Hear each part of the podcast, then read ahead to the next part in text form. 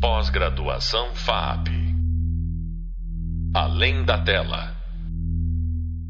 Montagem hoje, filme documentário, produções brasileiras. Oi, pessoal! No podcast de hoje a gente vai conversar sobre a montagem de filmes e séries documentais, com o intuito de entender como que anda a montagem de docs hoje nas produções brasileiras.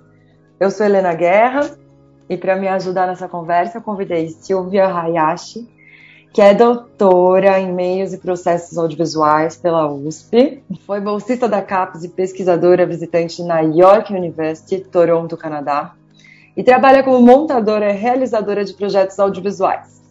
Foi professora temporária do curso superior de audiovisual da ECA USP e é professora de montagem do curso de cinema da Fundação Armando Álvares Penteado. FAP. Silvia, tudo bom com você? Oi, Helena. Puxa, super obrigada pelo convite para conversar sobre montagem de documentário.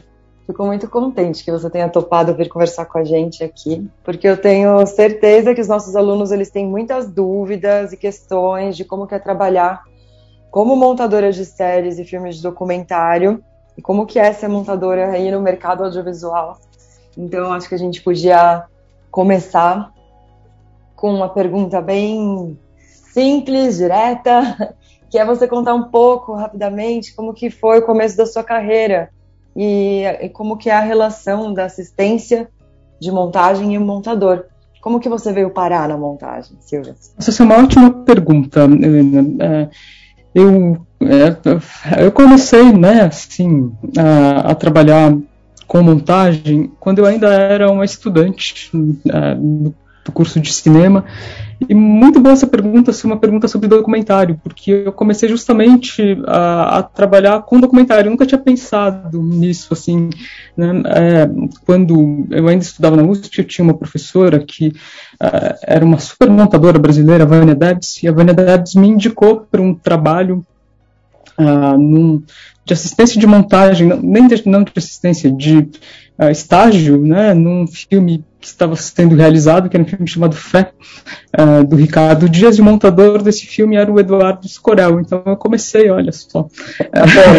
meu, meu, primeiro, meu primeiro trabalho foi numa produção documental, assim, né, e muita sorte, né, de encontrar todas essas pessoas, todas essas.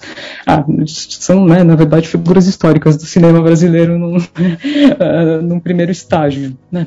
Mas depois disso, eu Uh, fui pelo caminho da montagem, eu trabalhei com, como assistente uh, de montagem durante esse meu período universitário, até um pouquinho depois, eu tive realmente acho que muita sorte assim de trabalhar com muitos montadores muito importantes né, do cinema brasileiro. E uh, agora falando aí do documentário em muitos documentários né, eu fui assistente da Vânia Debs uh, num documentário que chama Carrego Comigo, que era um documentário do Chico Teixeira sobre irmãos gêmeos. Uh, eu fui assistente da Idela Creta e do Paulo Sacramento, uh, num documentário muito importante do cinema brasileiro que chama Prisioneiro da Grade de Ferro, que é um documentário sobre o Carandiru. E também fui assistente do Ricardo Miranda, que é um montador lendário aí do cinema novo brasileiro, que montou a Idade da Terra. Eu uh, trabalhei com ele também num documentário assim sobre uh, os 500 anos da descoberta do Brasil, assim. Então eu tive aí essa essa sorte aí de passar por assistências uh, com pessoas muito ah, com montadores incríveis assim né, que também é, junto aí com essa história da universidade me formaram nessa nesse trabalho da montagem documental. Muito legal. É, hoje mais cedo eu conversei com Moema Pombo e a gente comentou bastante sobre essa relação do montador montadora com assistente como é, e como essa relação ela também é estabelecida também na prática, onde o assistente, ele olhando o montador montar, ele também vai aprendendo muitas coisas, né? E vai podendo, assim, criar sua própria bagagem referencial para quem sabe um dia também virar montador. Então, para quem está começando, que nem os nossos alunos, é, acho que é legal a gente comentar e que bom que você trouxe também um pouco dessa relação que você teve como assistente. É, quando a gente conversou alguns dias atrás, a gente, você comentou, você falou comigo, você me disse é, sobre alguns trabalhos em que você andou fazendo recentemente e sobre os diferentes tipos de montagem documental que você anda fazendo.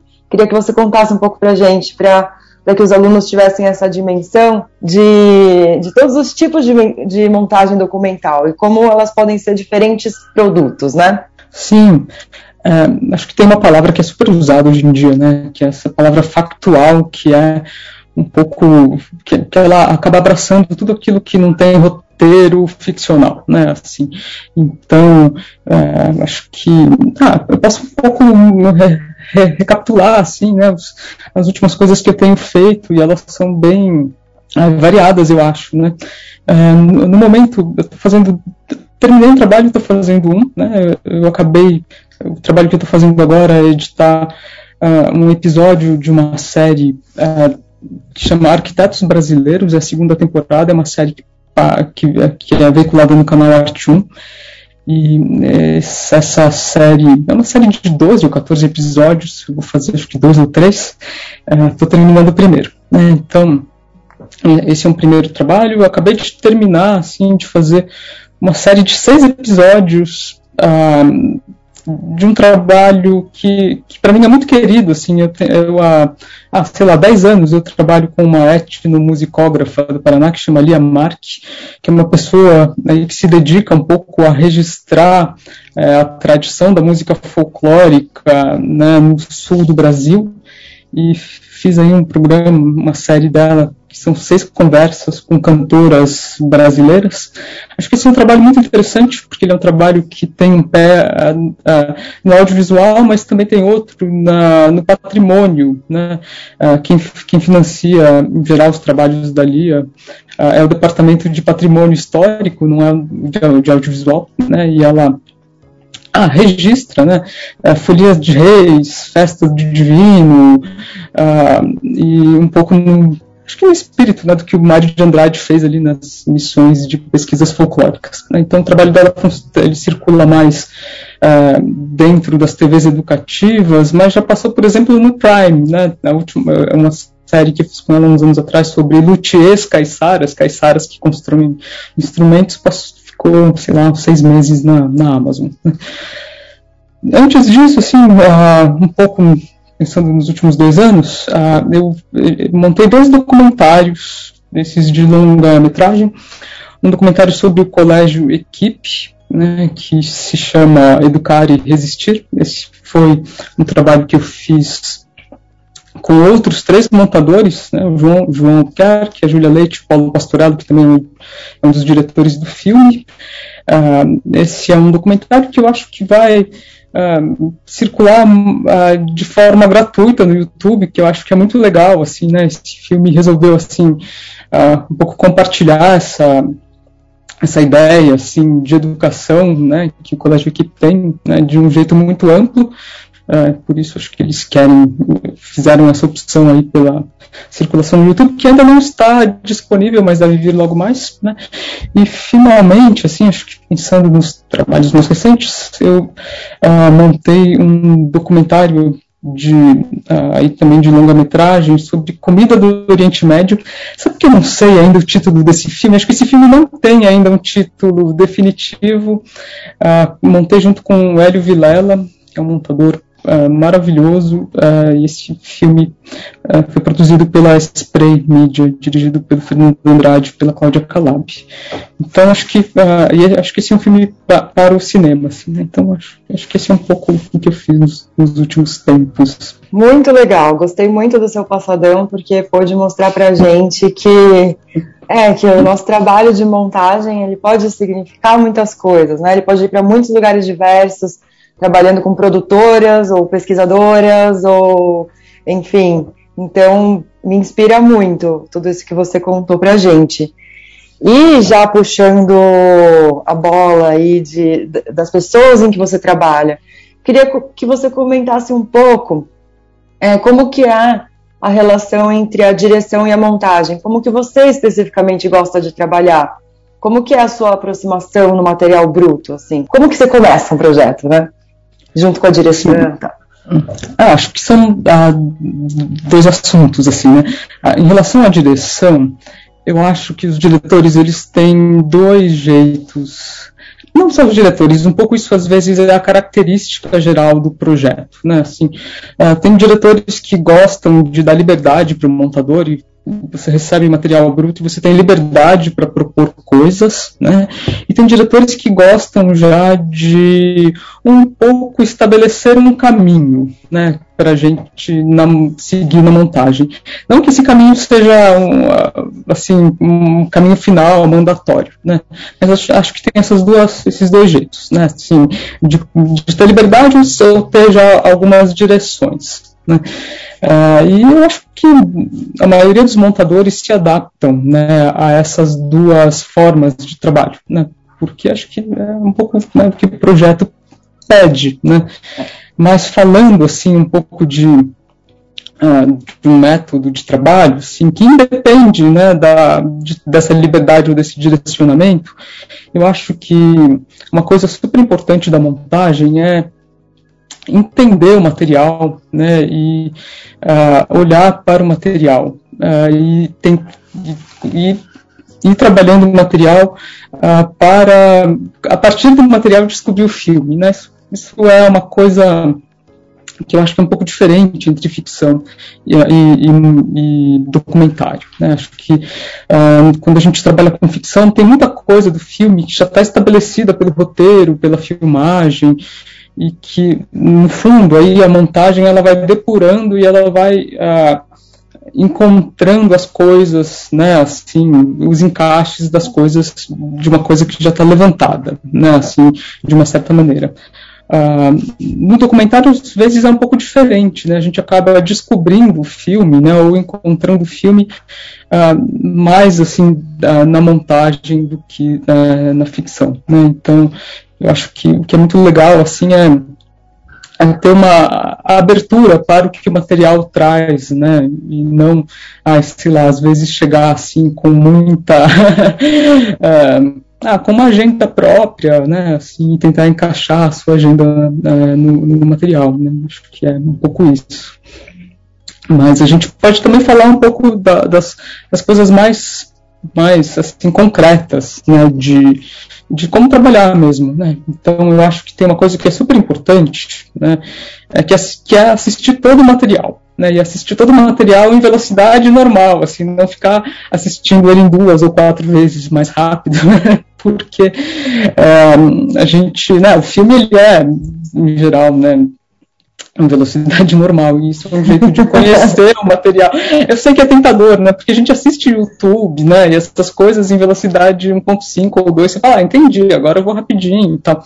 Mas acho que no caso do trabalho isso não é, não é muito, não deve ser feito, né? Acho que uh, e tem uh, um, toda, toda uma forma, assim, eu acho, assim, de organização do trabalho que é super importante no documentário. O documentário tem é, muita entrevista, né, assim, em geral, é bem, é bem comum que tenha entrevistas. Então, acho que uma coisa super importante é transcrever, transcrever né, esse material. Isso uh, economiza muito tempo em muitas etapas do trabalho. Acho que tem uma outra coisa que se chama de logagem, né, que é um pouco de escrever o material, que é super importante de ser feito. Né, então, Silvia, explica por que, que a transcrição é importante. Porque é uma coisa que nossos alunos sim. não sabem, então sim. acho que é legal você explicar para a gente. Acho que a transcrição ela é muito importante porque ela é um jeito assim de acessar o conteúdo das entrevistas de uma maneira muito rápida. Né? Ah, então, se você quer encontrar alguma coisa numa, ah, numa entrevista, você tem que ficar ouvindo, mesmo duas, três, duas vezes né, a velocidade, você demora muito tempo. Esse é um ponto. Mas outro ponto, assim, é que às vezes a gente não lembra de coisas que são muito importantes que estão ali em entrevistas. Né? Quando a gente tem as coisas transcritas, a, a chance da gente perder coisas preciosas, assim, muito boas, é muito menor. Né? Acho que um pouco desse espírito da logagem, o que é essa história da logagem? Logagem é um pouco uma descrição né, do que, que a gente tem, assim, ah, planos da fachada, o passarinho, é, os vasos, não sei o que, etc. Né? Então é uma descrição das imagens e do que, que a gente tem. Né? Isso vai, vai no mesmo, acho que no mesmo espírito, assim, né, de, de ter ali uma catalogação do material que existe para encontrar o que a gente quer e às vezes até achar o que a gente não sabia que existia ou, ou não se lembrava. Né? Então, é isso que é muito importante. Mas só resumindo um pouco essa história de trabalhar na ilha, né, acho que é muito importante a gente assistir todo o material né, em velocidade normal. Uma coisa muito importante que, se, que é, é fazer o que a gente chama de selects. Né? Uma coisa que eu gosto muito de fazer é ir assistindo o material quando eu quero selecionar alguma coisa. Softwares de edição de vídeo, Premiere, a de da 20 Resolve, eles têm vários, várias pistas de vídeo. Né? Então, ah, eu vou colocando ali nas pistas superiores né, as coisas que eu vou achando boas, tem um esquema.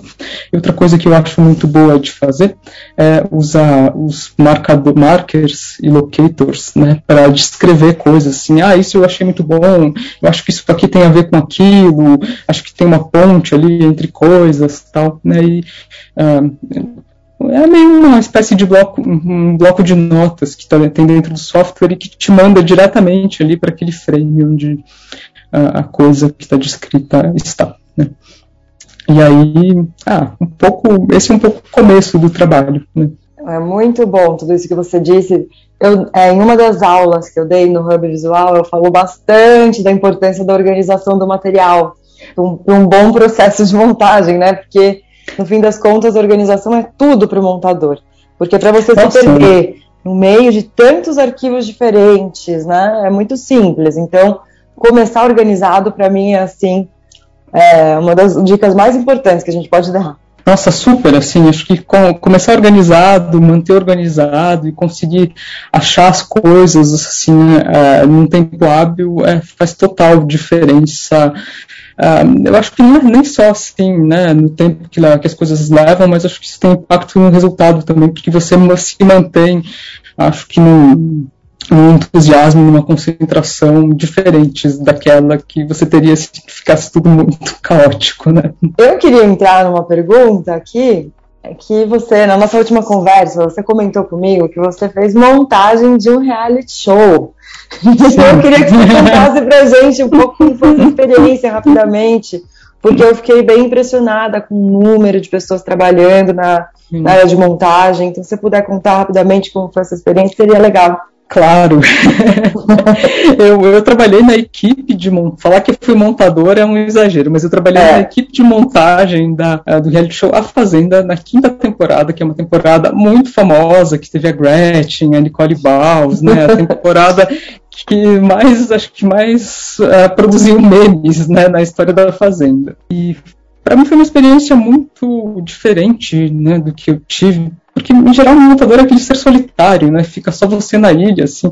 Quando você tem um assistente, assim, é uma maravilha, né? E aí você trabalha com o diretor periodicamente. Né? No caso da Fazenda era totalmente diferente. Assim, a gente tinha quatro ilhas em turnos de 24 horas, né? E tinha a equipe de edição, que incluía o pessoal do som, dos efeitos da música, e de motion graphics tinha 48 pessoas. É isso, é, uma loucura. Uma, uma, loucura, rodando 24 horas. Né? Então, a Fazenda, é, não sei se, é, se, se, isso continua, mas na época era o único programa da TV brasileira que tinha programa todo dia, assim, nem o Jornal Nacional, nem a novela tem todo dia, né, assim, não tem no domingo.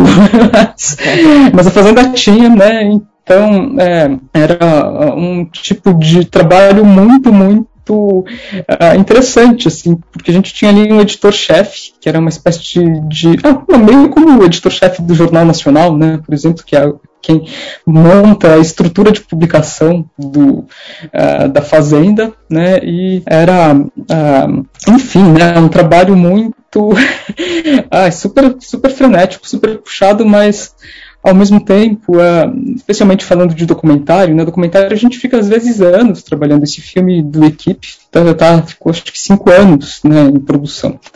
No caso da Fazenda, assim, eu uh, saía da ilha às oito da noite, assim, quando eu chegava e ligava uma televisão em casa, o que a gente tinha editado no dia estava passando no broadcast, na Record, né?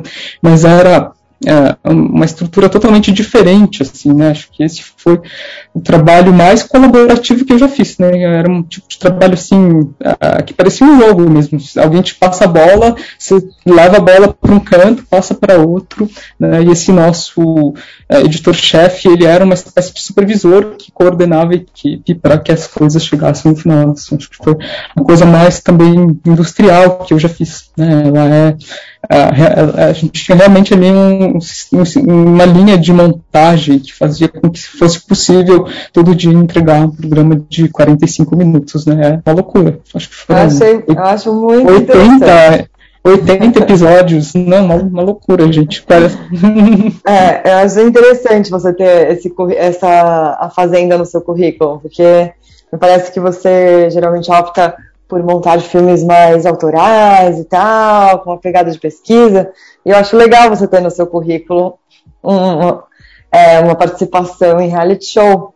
E, e, e, enfim, ainda trazer que foi um dos processos mais colaborativos. É curioso. Muito, muito, né? é super. Então, a gente está chegando no fim, mas eu gostaria ainda de fazer duas perguntas, então vamos ver se cabe.